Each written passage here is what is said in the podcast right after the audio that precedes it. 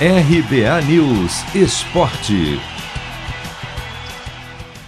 Volante Luan pode ser a novidade do São Paulo no jogo desta quarta-feira contra o Vasco, que vale vaga nas quartas de final da Copa do Brasil. Depois de vencer o duelo de ida das oitavas por 2 a 0, o tricolor poderá até perder por um de diferença em São Januário, que estará classificado.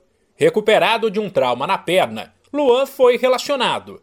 Agora, a decisão de usar ou não o atleta depende do técnico Crespo, que, por outro lado, mais uma vez não terá Luciano, que segue no departamento médico, e o também atacante Marquinhos, novo xodó da torcida, e que sofreu uma lesão na coxa.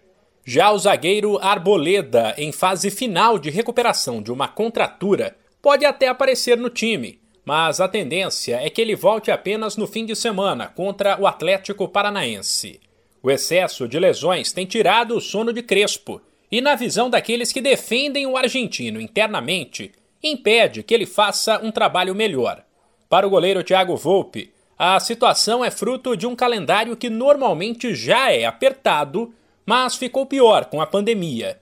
Porém, é melhor encarar uma maratona de jogos do que uma maratona de folgas. Não é fácil porque é uma temporada diferente de todas as outras.